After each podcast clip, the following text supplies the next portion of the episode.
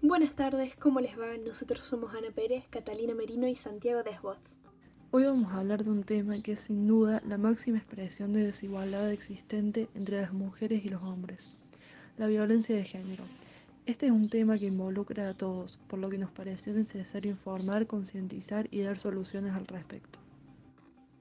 Muchos creen que la violencia de género es solo física y se aplica en las parejas o personas con las que se conviven, pero no es así, estamos constantemente rodeados de violencia de género. Sí, como cuando salís a la calle y te silban, gritan, persiguen o hasta te tocan sin tu consentimiento. Claro, o cuando se dice que los hombres no pueden llorar ni expresar sus sentimientos. Así es, el concepto de violencia de género comprende todo acto de violencia física y psicológica ejercida contra cualquier persona o grupo de personas sobre la base de su género, que implica de manera negativa su identidad y bienestar social, físico, psicológico o económico. Muchas veces confundimos o normalizamos situaciones en las que se aplica violencia. La violencia nunca es un asunto privado, tampoco en el ámbito de pareja. Es un problema social que tiene su origen en la cultura patriarcal que legitima el dominio de los hombres sobre las mujeres. Si algo o alguien te hace daño, debes consultar y pedir ayuda. No hay nada que justifique la violencia, no importa la forma. El único responsable y culpable de la violencia es el maltratador, no la víctima. El amor es un sentimiento que, se debe, que debe ser mutuo y significa respeto, compañerismo, apoyo, confianza, buen trato y cariño, entre otros. Por lo tanto, el consumo de sustancias, alcohol o cualquier tipo de problema no justifica ningún acto violento. Exacto. Otro problema es el de los estereotipos. Deberíamos tener en claro que no estamos obligados a responder a un esquema de comportamiento predeterminado. Cada persona es única y los atributos asignados no tienen ninguna base real. Los chicos no están obligados a ser fuertes, valientes e impavidos, y las chicas no están obligadas a ser dulces, cariñosas y sensibles. Los sentimientos y cualidades no tienen género, así que no dejes que te encasillen. Muy bien dicho. Ahora, otro de los temas que vamos a abordar es el no. Cuando alguien dice que no, es no y punto.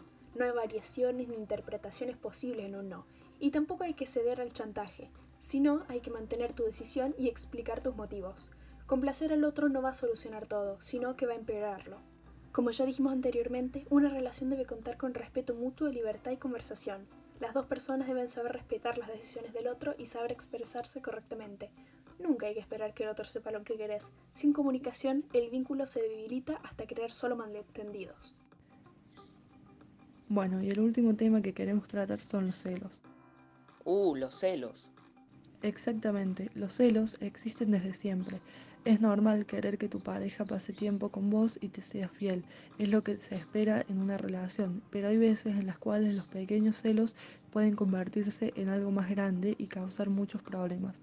Una relación no es una prisión, sino un vínculo más. Toda la persona, toda persona tiene derecho a mantener una buena relación con otras personas, al margen de la pareja, que sean amigos, compañeros, familiares. Eso no tiene que ser motivo de conflicto. Es una cuestión de libertad, autonomía, independencia y respeto. Tu pareja no es de tu posesión, está con vos por elección propia y puede cortar por elección propia. Muy bien dicho. Ahora sí, antes de terminar, queríamos darles algunos consejos que sean para mantener una buena relación o solucionar algún problema. Primero, expresar los sentimientos. Segundo, no dejar que los problemas externos influyan. Tercero, crear compromisos teniendo en cuenta las necesidades de ambos. Cuarto, no depender emocionalmente ni de cualquier otra manera de la otra persona. Y quinto, que la toma de decisiones sea en conjunto, eh, fomentando la igualdad y sin violencia. Y acordate que si sufrís de violencia de género y necesitas ayuda o querés denunciar, podés comunicarte al 0800 888 9898. Muchas gracias por su tiempo y atención.